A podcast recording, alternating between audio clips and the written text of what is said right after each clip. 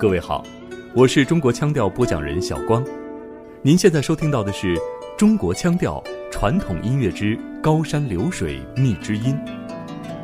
本期节目跟您一起分享，在我国被称为“皇家之乐”的箜篌。箜篌这种古代弹拨乐器，距今已经有两千多年的历史。它音色柔美清澈，曾盛行于大汉，风靡于大唐，失传于明末清初。据史料记载，汉武帝时期，张骞从西域带回箜篌后，武帝深感箜篌之美，于是下令乐师进行仿制，用于宫廷雅乐。汉乐府有一首很著名的诗《孔雀东南飞》，其中的两句“十五弹箜篌，十六诵诗书”中，就谈到了这种看上去很像竖琴的弹拨乐器。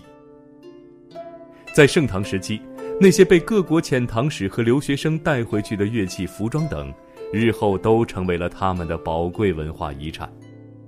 而古箜篌也是在这样的时代背景下。又被传到了大洋彼岸。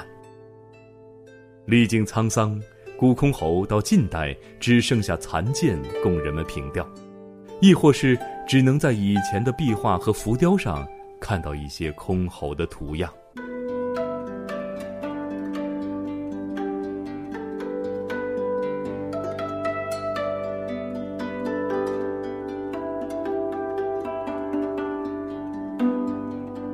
耳边我们听到的是用现代箜篌演奏的《高山流水》。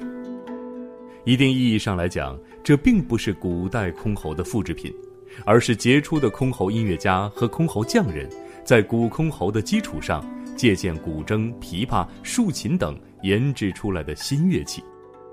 它在国外有一个名字叫“中国竖琴”，而千年古箜篌。在皇宫大院内，作为弹拨乐器，已经逐渐被表现力强的古筝、琵琶所取代。所以，关于古箜篌的传承，演奏家鲁路是这样说的：箜篌这个乐器，我们真的是追溯它的年代，可以追溯到非常久，出土在新疆，在九六年的这个时间。那么，它出土的这个箜篌残片是两千七百年前。我非常苦恼的一件事情就是，根本没有它的乐谱的传承。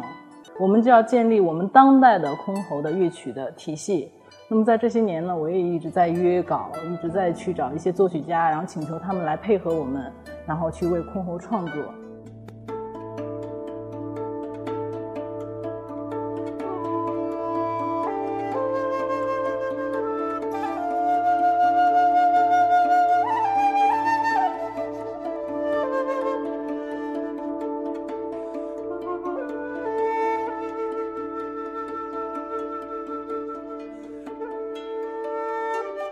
在乐评家看来，箜篌不能独挑大梁。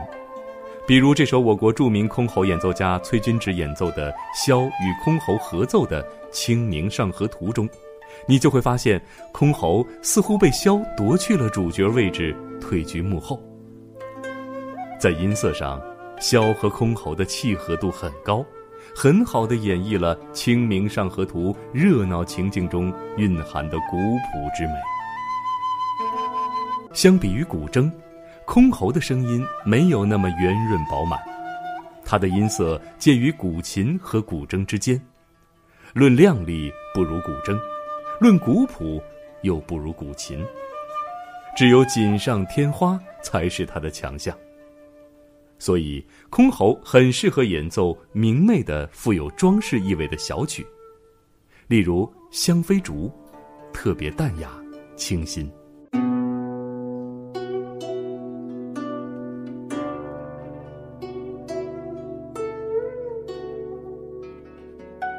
关于箜篌之美，正如唐朝诗人李贺描述的那样：“十二门前融冷光，二十三丝动紫黄。”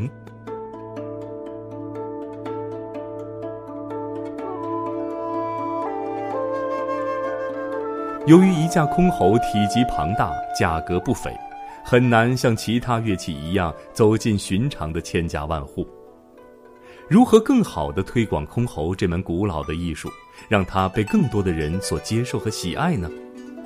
箜篌演奏家们正在用更现代的方式去推广、传播传统箜篌文化。近几年的传统文化有一种回归，中国的民族乐器就更不用说了。所以我现在正在做的一个事情就是做一个箜篌娃娃团。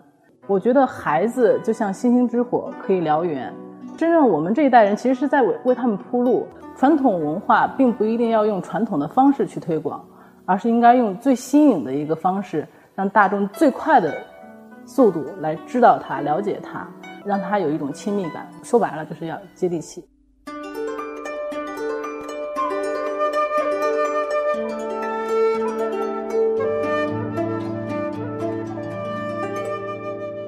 箜篌，这两个字读起来都觉得齿颊留香。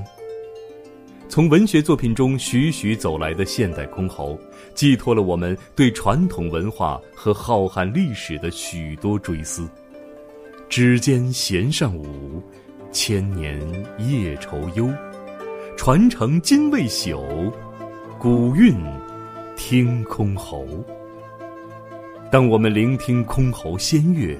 与千年前的文人墨客时空交汇之时，似乎也多了一份离开繁华都市，望见高山流水的畅快之情。